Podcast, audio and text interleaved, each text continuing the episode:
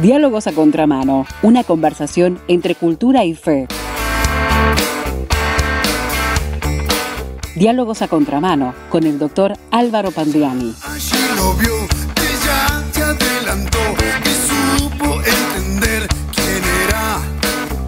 Siempre es una alegría charlar con el doctor Álvaro Pandiani. Bienvenido Álvaro, gracias por acompañarnos nuevamente en Diálogos a Contramano. Hola, ¿cómo andás? Muy bien, esperando, esperando muchas cosas, pero sobre todo esperando al Señor, al Señor Jesucristo, no a cualquiera. Bueno, no cabe duda que la esperanza que la fe en Jesucristo y la doctrina cristiana introdujeron en el mundo cuando los primeros apóstoles comenzaron a predicar el Evangelio, la esperanza en la vida eterna, la esperanza en la resurrección, cambió la situación de muchas personas cuando debieron enfrentar una pérdida irreparable. Y hasta el día de hoy, para quienes creemos en el Señor, la fe que trae la esperanza en una vida perdurable más allá de la muerte física cambia todo al momento de enfrentar una pérdida de ese tipo. La esperanza cristiana cambió mucho en este mundo. La esperanza en una vida imperecedera, más allá del final que vemos como inevitable para todos, el final de la vida. Recordemos esto, somos cristianos. El final de la vida en este mundo no es el final de la existencia. Eh, hay, hay una forma de referirse a alguien cuando fallece que está muy en boga y que incluso eh, se usa en medios de prensa, cuando se comunica, por ejemplo, la, la desaparición física de alguna personalidad y se dice dejó de existir. Dejó ¿Lo has de existir, sí. Dejó de existir. Y sabes que cuando yo escucho dejó de existir, a veces me dan ganas de decirle al que escribe o al que informa, o simplemente al que repite esto de dejó de existir, nada. Dejó Claro. de existir, nada. No está más en este mundo, pero no te confíes. Dejó Claro. de existir, nada. Porque en alguna parte esa persona está. ¿Dónde? Dios lo sabe. Depende de las decisiones que haya tomado en vida. Claro, esa es la visión muy atea, que no hay vida después de esta, ¿no? Exacto, racionalista, materialista, o que simplemente prescinde de la fe. Claro. ¿sí? Eh, ponerle un eufemismo para hablar de la muerte, pero un eufemismo, como vos decías, ¿no? Sin esperanza. Muy claro, seguro, muy ateo, y, y que reniega de esta esperanza de la que empezamos hablando. Para los que nos quedamos de este lado, hay un texto del Nuevo Testamento de la Biblia que resulta sumamente interesante y es primera a los tesalonicenses 4 del 13 a 18. Y, y es un pasaje muy conocido entre cristianos evangélicos, pero tal vez no tanto entre personas que no asisten regularmente a una iglesia, por lo que merece la pena leerlo ahora. Ahí Bien. dice, Tampoco queremos, hermanos, que ignoren acerca de los que duermen, para que no se entristezcan como los otros que no tienen esperanza. Si creemos que Jesús murió y resucitó, así también traerá Dios con Jesús a los que durmieron en él. Por lo cual les decimos esto en palabra del Señor, que nosotros que vivimos, que habremos quedado hasta la venida del Señor, no precederemos a los que durmieron. El Señor mismo con voz de mando, con voz de arcángel y con trompeta de Dios descenderá del cielo. Entonces los muertos en Cristo resucitarán primero. Luego nosotros los que vivimos, los que hayamos quedado, seremos arrebatados juntamente con ellos en las nubes para recibir al Señor en el aire, y así estaremos siempre con el Señor. Por tanto, aliéntense los unos a los otros con estas palabras. Vamos a fijarnos cómo aquí Pablo, cuando habla, se ubica del mismo lado que estaban los cristianos de Tesalónica, a los cuales está dirigida la carta. Como uno más de ellos, Eh, claro. Claro, y- y es muy claro cuando dice los que hayamos quedado, porque él estaba vivo. Sí, Sí, no, sí. no fue el espíritu de Pablo después que lo habían decapitado que escribió la carta y la mandó pensando, de alguna manera la cruzó al mundo material. Álvaro, y- él estaba vivo. Claro, incluso estaba teniendo la expectativa que sucediera en su época, ¿no? Por la manera en que escribe, ¿no? Exactamente, sí, él es- tenía esa esperanza de estar presente al momento de, de, de- de algo de lo que vamos a, también a, a entrar, que es eh, el, el- el arrebatamiento de la iglesia. Eh, pero a ver, como el propio Jesús dijo, Marcos 13:32, ¿sí? ahí está escrito que Sí, sí. nadie sabía cuándo sería el tiempo de su segunda venida, que solo el Padre lo sabía, Pablo pudo haber pensado eso justamente que estábamos hablando. Bueno, capaz que cuando llegue ese día yo aún estoy vivo. Sí, ¿sí? sí. Ahora, Pablo de Tarso pasó hace casi dos mil años por el martirio. Sabemos que lo decapitaron, no lo dice la Biblia, lo dice la historia, y pasó a la eternidad. Claro. Pero nosotros estamos vivos. Sí. ¿sí? Y los oyentes están vivos en este momento. Y todos sabemos que vamos a morir porque es el destino de todo ser humano, lo dice la Biblia y surge de la observación. Pero qué sé yo si voy a estar vivo en el momento en que ocurra lo que Pablo escribe en el versículo 17. Luego nosotros los que vivimos, los que hayamos quedado, seremos arrebatados juntamente con ellos en las nubes para recibir al Señor en el aire y así estaremos siempre con el Señor. No sabemos, claro. ¿Qué sabemos, no? Eh, Y uno puede pensar, capaz que sí. Capaz que sí. En algún momento va a suceder, es una promesa de la Biblia. ¿Cuándo? No lo sabemos. Y tampoco tiene ningún sentido, como sucede a menudo, que, que algún líder religioso intente poner una fecha para la segunda venida de Cristo. Ay, no, no. ¿sí? Lo- lo- los que lo han hecho siempre la han errado. Sí, qué vergüenza me da cuando escucho esas cosas. Y después todos miran hacia los creyentes, ¿sí? Sí, como sí. que todos estamos... eh, pero vamos de nuevo a algo que recién mencioné, un pasaje que está en el Evangelio de Marcos 13:32, que es Jesús hablando y dice, y acá lo voy a citar literalmente, de aquel día y de la hora nadie sabe, ni aun los ángeles que están en el cielo, ni el Hijo, sino el Padre. Entonces, en vista de esto, ¿para qué perder el tiempo tratando de ponerle una fecha? Entiendo. Fíjate este, este, este dato. Eh, Esto lo leí hace poco en internet y decía que incluso Isaac Newton, Ajá. Isaac Newton, el físico del siglo XVII que descubrió la ley de gravedad, él mismo, el mismo. Isaac Newton, hizo algunos cálculos supuestamente basados en las profecías bíblicas y llegó a la conclusión de que la segunda venida de Cristo sería en el año 2060. Toma mate. ¿Sí? Está la, la- la cita bibliográfica para el que le interese, o como una curiosidad, ¿En simplemente serio? como una curiosidad. Porque así cada tanto aparece algún iluminado que nos dice, eh, no, lo que pasa es que hicimos un cálculo matemático con las profecías, que aquí, que allá, y entonces la segunda venida de Cristo va a ser mañana, mañana. No, no, no, no, no tiene sentido alguno, no, no se puede. Hay que una vez por todas dejar de ser porfiados Entender, con este tema. sí, sí. entender. Pero alguien va a estar. Claro. Cuando esto Claro. suceda, alguien va a estar. Y yo honestamente puedo pensar, y capaz que me toca a mí, y capaz que le toca a los oyentes, estar en el momento en que el Señor cumpla lo que está escrito en ese versículo 17. Pero mientras tanto estamos de este lado, como el apóstol Pablo que se incluyó de este lado. Y cada tanto nos enfrentamos a una pérdida irreparable. Es la vida, es la vida. Pero entonces, quienes creemos en Cristo, tenemos el consuelo que nos da la esperanza cristiana. En el versículo 18 dice, aliéntense los unos a los otros con estas palabras. Y asimismo, este pasaje en particular comienza diciendo, tampoco queremos, hermanos, que ignoren acerca de los que duermen, para que no se entristezcan como los otros que no tienen esperanza. Eh, eh, dormir en el Nuevo Testamento de la Reina Valera a menudo significa morir. Claro. ¿sí? Sobre todo en el libro de los Hechos y en las epístolas. La, la traducción Dios habla hoy pone este versículo de la siguiente manera. Hermanos, no queremos que se queden sin saber lo que pasa con los muertos. ¿sí? Ahí ya no usa este, digamos, Es muy directo, el sí. eufemismo, ¿no? Otra vez. Así como hablábamos hace un rato del eufemismo del dejó de existir actual, Sí. ellos usaban lo de dormir. ¿no? Ujú. En- eh, es decir, una expresión para suavizar el- la referencia a la muerte. De igual forma, fíjate que eh, la parte final del versículo 15 pone, no precederemos a los que durmieron. Y en la traducción Dios habla hoy, pasa a ser, no nos adelantaremos a los que murieron. Esto para reafirmar lo que decíamos que efectivamente está hablando de la muerte física. Física. Entonces, volviendo al versículo 13, se lee, para que no se entristezcan como los otros que no tienen esperanza.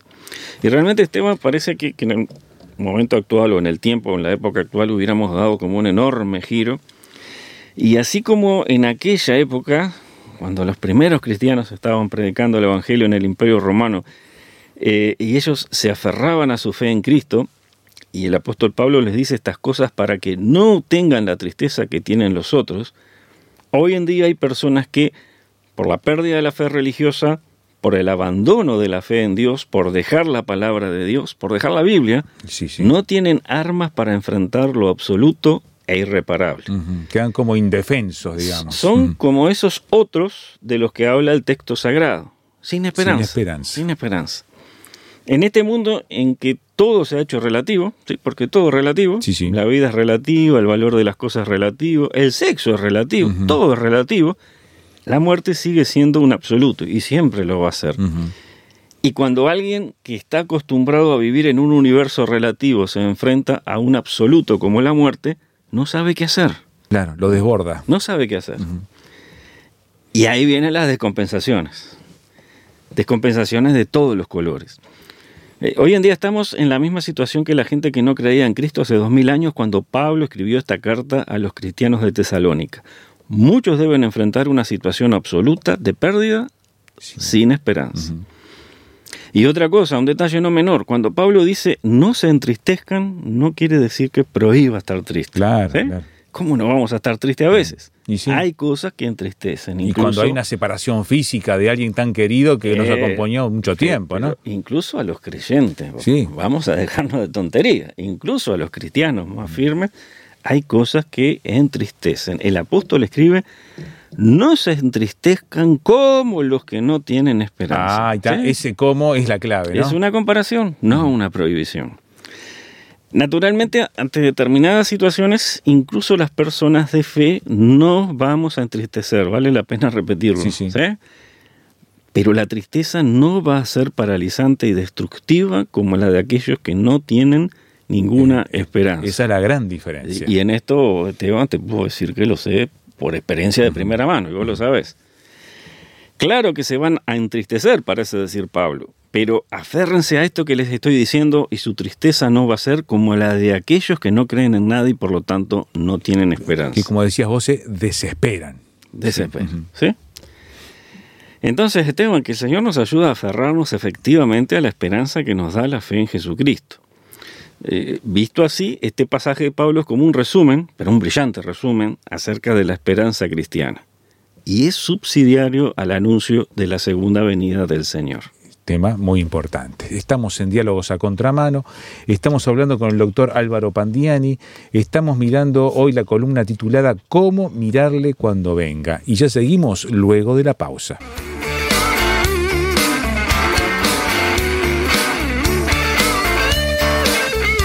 Estás escuchando Diálogos a Contramano. Una conversación entre cultura y fe con el doctor Álvaro Pandiani.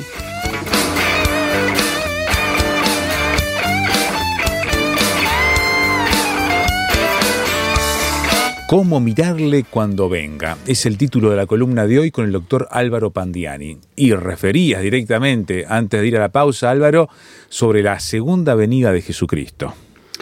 El pasaje que estamos utilizando como eje de esta reflexión, en el versículo 16, ahí en 1 Tesalonicenses capítulo 4, ahí dice, en el 16, dice, el Señor mismo con voz de mando, con voz de arcángel y con trompeta de Dios descenderá del cielo. Entonces los muertos en Cristo resucitarán primero. Eh, la doctrina de la segunda venida de Cristo, la enseñanza acerca de que Jesús volverá a este mundo, eh, ¿sabés que es algo que yo aprendí cuando empecé mis primeros pasos en una iglesia evangélica? Eh, porque la iglesia evangélica es y siempre debe ser bibliocéntrica. Por supuesto. ¿Sí? En el cristianismo evangélico se predica la Biblia. Lo voy a repetir. En el cristianismo evangélico se predica la Biblia. Importante Y- decirlo. Y que nunca perdamos eso. Sí, sí. Que nunca perdamos eso. Como evangélicos debemos aferrarnos a predicar exclusivamente la Biblia. Y si algún día la iglesia evangélica deja de predicar la Biblia, dejaremos de ser evangélicos, pero seguiremos siendo cristianos porque nos aferramos a la palabra de Dios. Si alguno se horroriza por lo que acabo de decir, que hable contigo. Teo. bueno. Seguiremos siendo cristianos aferrados a la palabra de Dios. Mateo 24:30, Lucas 18:8, Juan 14:28 son algunos de los tantos pasajes del Nuevo Testamento, de los tantos, porque hay más, en los que Jesús habló de su segunda venida, habló de su regreso. Pero me interesa destacar aquí Juan 14:3, donde Jesús habla de la casa del Padre, la cual no era nada de esta tierra, sino algo fuera de este mundo, y dice, si me voy y les preparo lugar, vendré otra vez y los tomaré a mí mismo para que donde yo esté, ustedes también estén. Esa expresión los tomaré a mí mismo significa los voy a llevar conmigo. Pero interesa resaltar otra afirmación. Vendré otra vez. ¿sí? Vendré otra vez. La segunda venida es una doctrina que permea todo el Nuevo Testamento. Ya en los Evangelios Jesús habla de su segunda venida, de que se iría, pero volvería. Eh, Los ángeles anunciaron su regreso, Hechos 1.11, fíjate lo que dice. este mismo Jesús que ha sido tomado de ustedes al cielo, así vendrá como lo han visto ir al cielo. Jesús apenas se había ido, ¿sí? apenas había desaparecido luego de la ascensión, y ya unos ángeles le anunciaban a sus discípulos su regreso. Fue la primera cosa enseguida que él se fue. Inmediatamente. Sí. Pero ¿qué, qué, qué se destaca de este anuncio? Que los ángeles dijeron, este mismo Jesús. Este mismo Jesús. No sería otro, un, un No, parecido, un suplente, No, no, nadie. La misma persona. El mismo Jesús. Por supuesto, los apóstoles también lo anunciaron. Además de Pablo, eh, primera de Pedro 5.4, segunda de Pedro 3.10, Juan en el Apocalipsis 19.11. Y, y otra vez me interesa destacar un pasaje en especial, Hebreos 9.28, donde se lee, Cristo fue ofrecido una sola vez para llevar los pecados de muchos y aparecerá por segunda vez sin relación con el pecado para salvar a los que lo esperan. Dice aparecerá por segunda, Por segunda vez. Por segunda vez. Y lo hará para salvar, para llevarse a los que le esperan. A los que le esperan. Y, y hay una doctrina vinculada a la segunda venida de Cristo que se reconoce en varios pasajes del Nuevo Testamento, pero que está fundamentalmente, justamente en este pasaje que estamos usando, como decíamos, eje de la reflexión. Y en el versículo 17 se habla de algo que ya veníamos adelantando en el bloque anterior, el arrebatamiento de la iglesia. Que es diferente de la segunda venida de Ah, Cristo. bueno, ahí está. Y también a mí, ¿sabes? Me empezaron a hablar del arrebatamiento desde que empecé a congregarme en una iglesia evangélica. ¿Sí? ¿Qué dice el apóstol Pablo en el versículo 17? Bueno, después de producida la resurrección de los muertos y que estos se vayan con Cristo, los cristianos que estén vivos serán trasladados definitivamente fuera de este mundo por el poder del Señor. Y muchos creyentes han esperado este acontecimiento los últimos dos mil años y partieron de este mundo y se fueron a la eternidad sin haber pasado por el arrebatamiento. Pero es una promesa de las Escrituras. Algún día va a pasar. Puede que uno esté vivo, puede que no. Pero lo que sí es seguro es que la palabra de Dios dice que los cristianos que estén vivos en ese momento serán arrebatados. Arrebatados.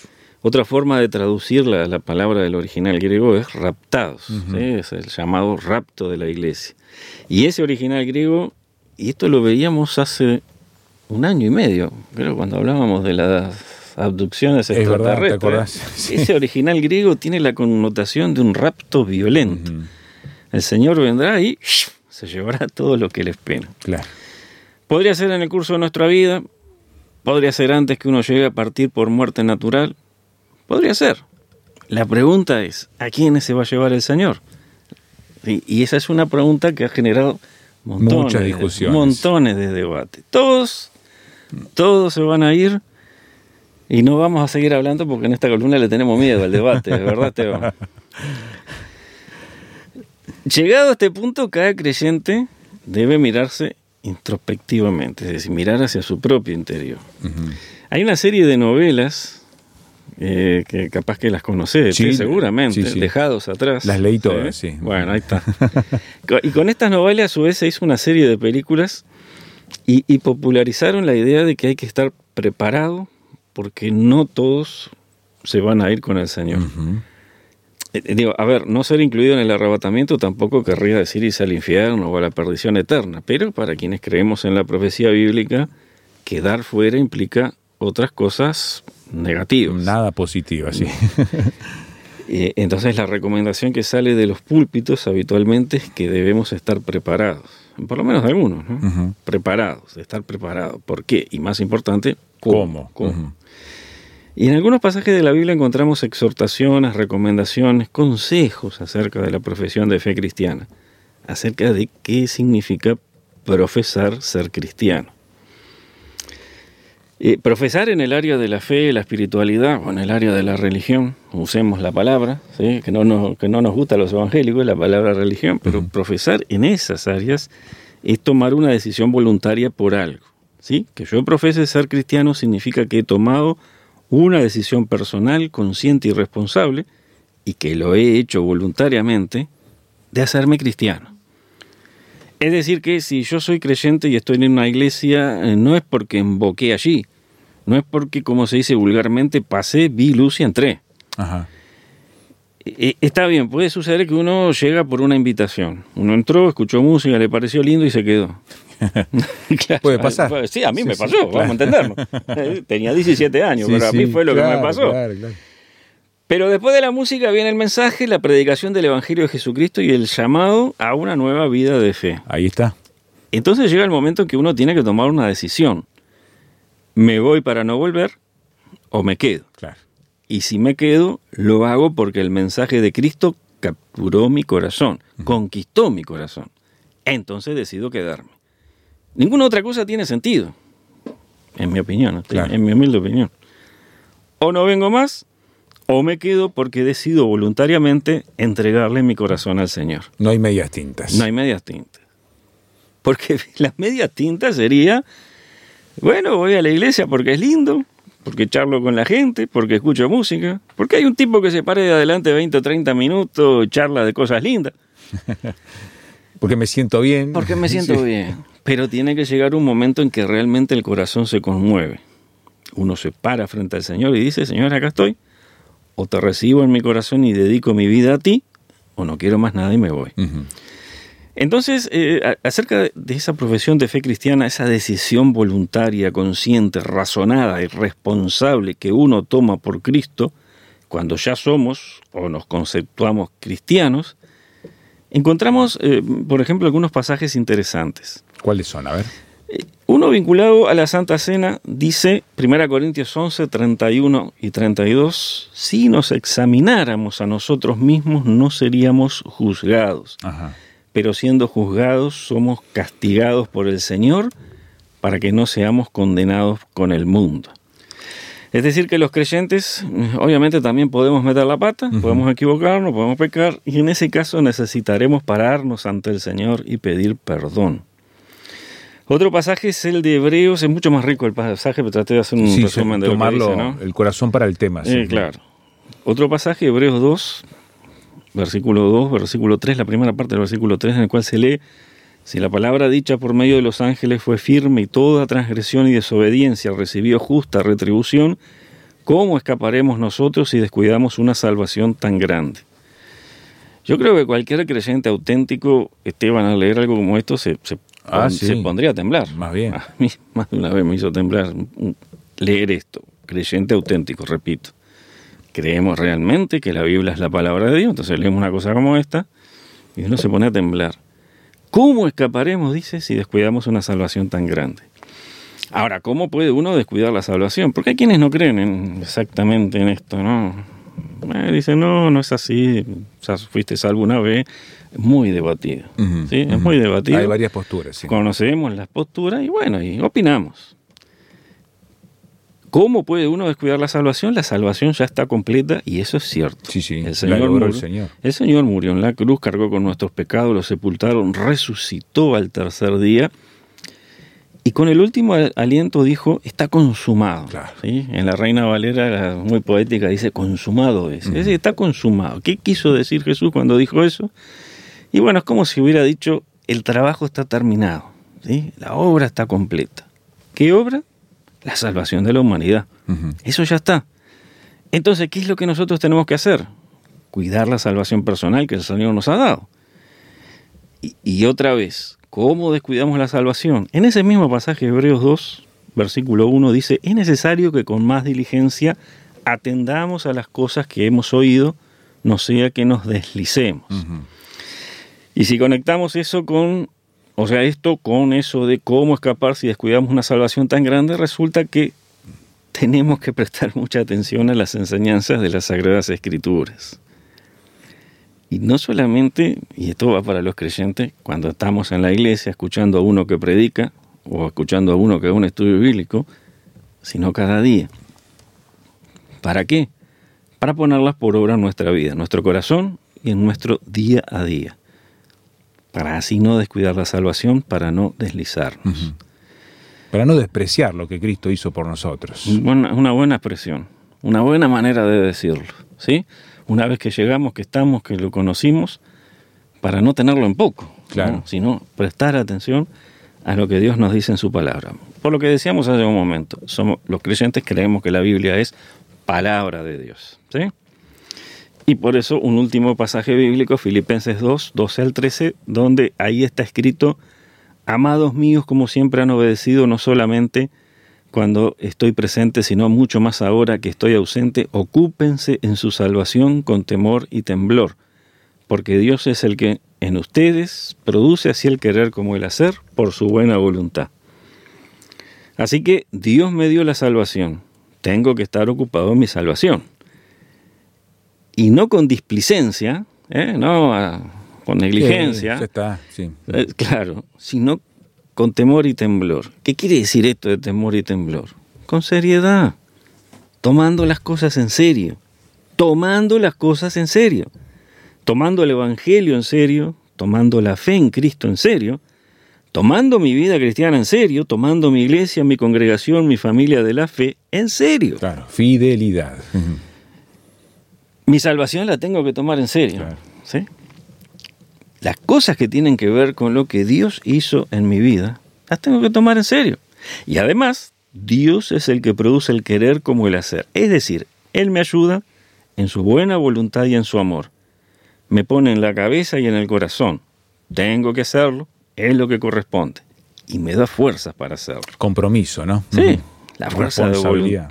Y la disposición, ¿sí? la, la- la fuerza de voluntad, la disposición para hacerlo, para trabajar activamente en mi salvación, para trabajar activamente en atender las enseñanzas, para trabajar activamente en poner por obra en mi vida lo que el Señor ha mandado en su palabra. Y Cristo va a volver. Sin duda. Llegará el momento en que el Señor cumplirá su promesa. Eh, A este mundo en algún momento se le va a vencer la garantía. Y sí. cuando uno mira, Esteban, la verdad que parece como que la Estamos muy garantía- cerca, ¿no? Ah, y no estoy hablando de la ecología y el medio No, ambiente. ¿eh? no, no, no. estoy hablando de eso, estoy hablando de la situación moral decadente y calamitosa de la especie humana en el momento actual. El Señor va a venir y tanta cosa mal hecha que cada vez se está multiplicando más se va a terminar.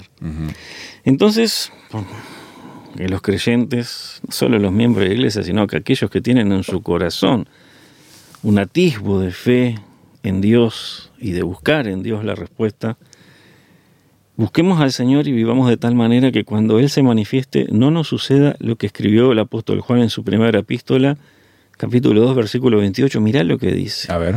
Que en su venida no nos alejemos de Él avergonzados. Mm. O sea que siempre me llamó la atención esa expresión de Juan. ¿Sí? Aquí no habla de infierno, perdición y condenación eterna. Habla de que no nos tengamos que alejar de él avergonzados. Claro. Por cómo vivimos, por la falta de compromiso. Exactamente, o la falta de fidelidad, que fue lo Sí, que vos sí. dijiste hace un momento. Entonces, y ya cerrando, que Dios nos ayude, ¿sí? Que Dios nos ayude para que realmente cuando el Señor venga podamos salir a recibirle. Amén. porque nos ocupamos de nuestra salvación que Él nos dio y no la descuidamos. Amén. Sí, así está el desafío entonces, para vivir con esta expectativa del inminente regreso de Jesucristo. ¿Cuándo? No lo sabemos, como decía Álvaro, pero mientras tanto debemos tener la convicción en nuestro estilo de vida que cómo le miraremos cuando Él venga. ¿Quiere opinar acerca de esto? Puede hacerlo en nuestro sitio web rtmuruguay.org en la sección Nuestros programas. Allí podrá escuchar Diálogos a Contramano, este tema titulado Cómo mirarle cuando venga. También puede mandar su SMS o WhatsApp a este número 091-610-610. Texto o audio 091-610-610. Si está fuera de Uruguay, signo de más 598-91-610-610. Y también si se eh, afilia por Spotify, esta popular aplicación para escuchar audio, podrá ir al canal E Radio Transmundial Uruguay y también escuchar esta programación con todas sus columnas de diálogos a contramano. Contigo, Álvaro, si Dios quiere, esperando que el oyente se anime a opinar y participar en la discusión y darnos su opinión, nos encontraremos la próxima para No. seguir dialogando a contramano. No mordemos. No, no, nos gustaría mordemos. escuchar, nos gustaría escuchar lo que piensa. Y por radio menos. Claro. O por redes sociales. No mordemos, opinen. no, opinen, sí. y discutan. Nos gusta el diálogo. Ah, sí, sí. Y el debate. Sí, sí. Ahí estaremos.